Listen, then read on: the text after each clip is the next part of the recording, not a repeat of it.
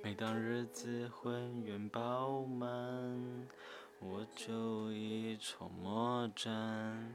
我闪烁其词，丢三忘四。风俗电台六月五号，今天的人设是疯，疯狂的疯。这首歌是我很喜欢的一首歌，陈绮贞的《雨水一河》。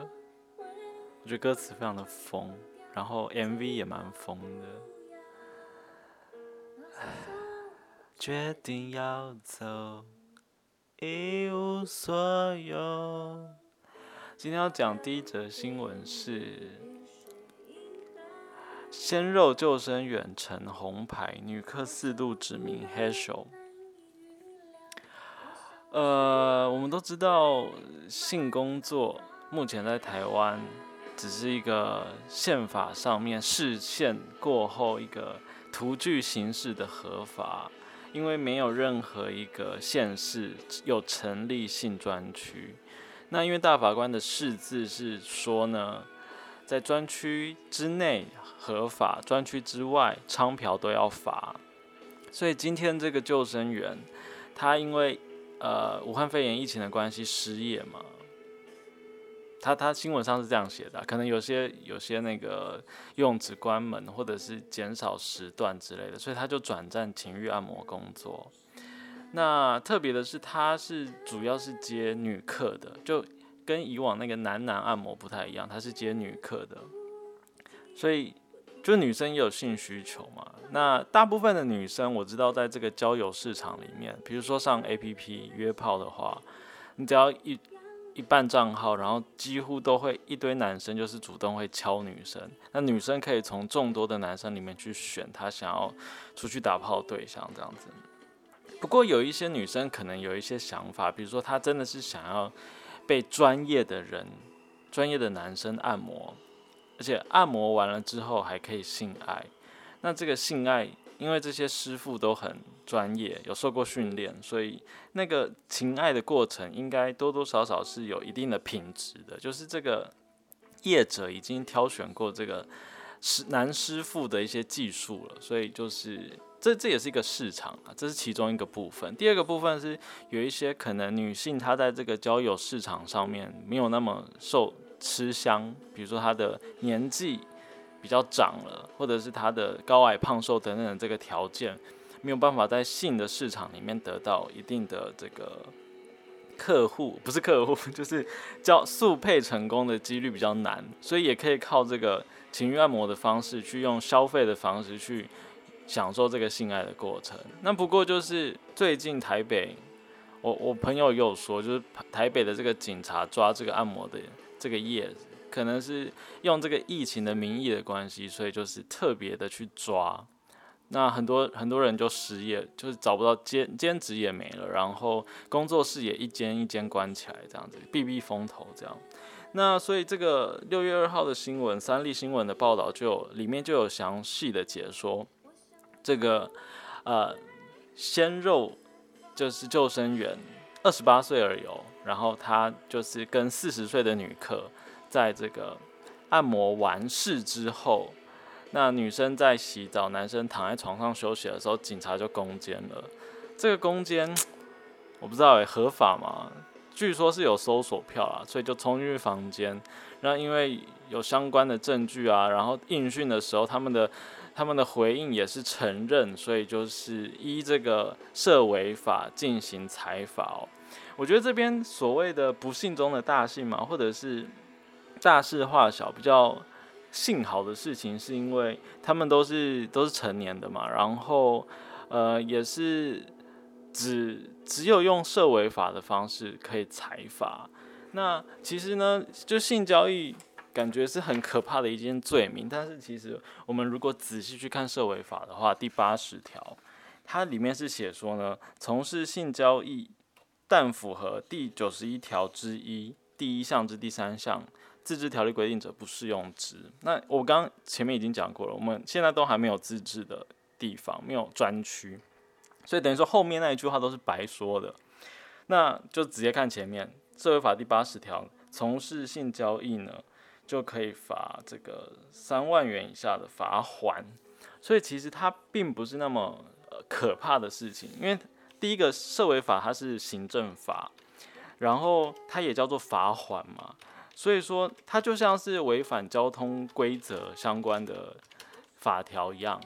那你在刑事上面是不会有相关的罪名的。那虽然说它是三万元，看起来蛮高的嘛，但是其实依据这个呃相关的准则，就是这个罚还的一些规范，第一次的时候只会一千五百元。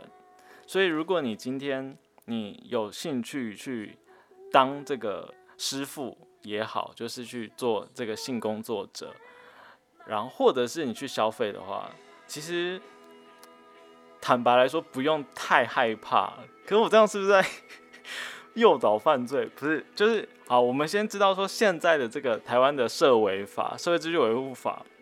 有这样的现状，就是会罚，会有罚还。那三万元是定的高标，但是第一次的时候是一千五百元，第二次是六千元，第三次是一万两千元，一直在上去。所以你可以衡量自己的经济的状况。如果觉得第一次的一千五百块是 OK 的话，你可以。谨慎的思考看看这样的一个相关的规则。那我不是在怂恿犯罪，但是我也不得不说，就是提出一些抗议，就是说，可我今天的人设不能太气愤，因为我们今天喜怒哀乐的这个设定不是在怒，星期二才能怒，今天是疯疯狂的疯，所以要疯疯癫癫的讲一些话，这样。好，我们试试看，就是呢，现在这个法律。它明明就有写掉写到符合第九十一条巴拉巴拉的自治条例规定不适用之，但是现在呢没有任何政府去有这个自治条例的规范，那你要人民等到什么时候呢？所以就是等不下去的话，你可以自己去衡量那个缓急轻重，然后再决定说这个社会法第八十条你害怕的程度到哪里这样子，或者是你可以胜任的这个复罚还的程度到哪里这样。好，所以这就是。这就是呃一个很时事，然后也很值得讨论的一个新闻。然后嗯，这是一个新的，不是新的啦，一个一个持续很久的产业。不过就是好像都在面纱里面比较少人知道，就是说也有这个男性的师傅，那可能是鲜肉，可能是救生员，可能是体育老师，或者是一些。就是身材不错的，黝黑啊、精壮，或者是兼职的男大生、体大生等等的，然后去当这个师傅。然后，呃，有一些会就是在网络上面就会写很清楚，就他只接女客，或者是接情侣客这样子。就是男生可以陪他的女朋友一起去，但是他不会接纯男客这样。就是有有点区分客群区分，因为那个师傅可能就是纯的直男，所以他可能。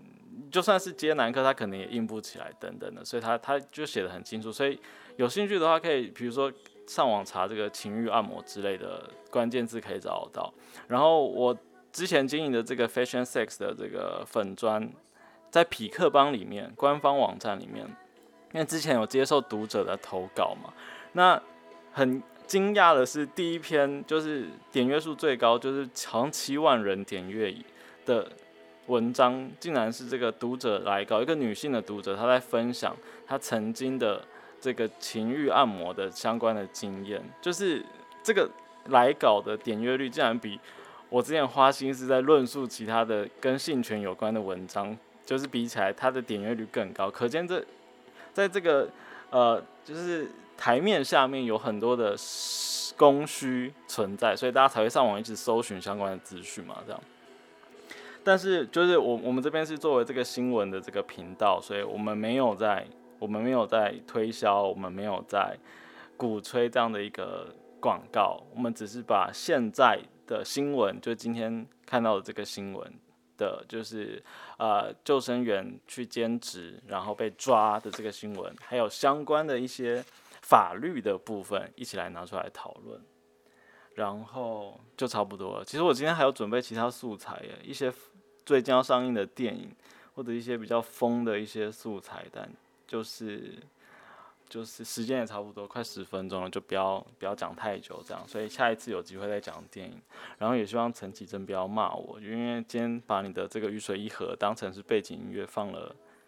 一集，对 我是你的歌迷，然后很喜欢这首歌，所以就希望没有相关的一些问题，这样好，这样这样我不知道够不够疯，但是我就试试看。那这就是今天的风俗台，记录我们的七情六欲，我们就下礼拜一见，拜。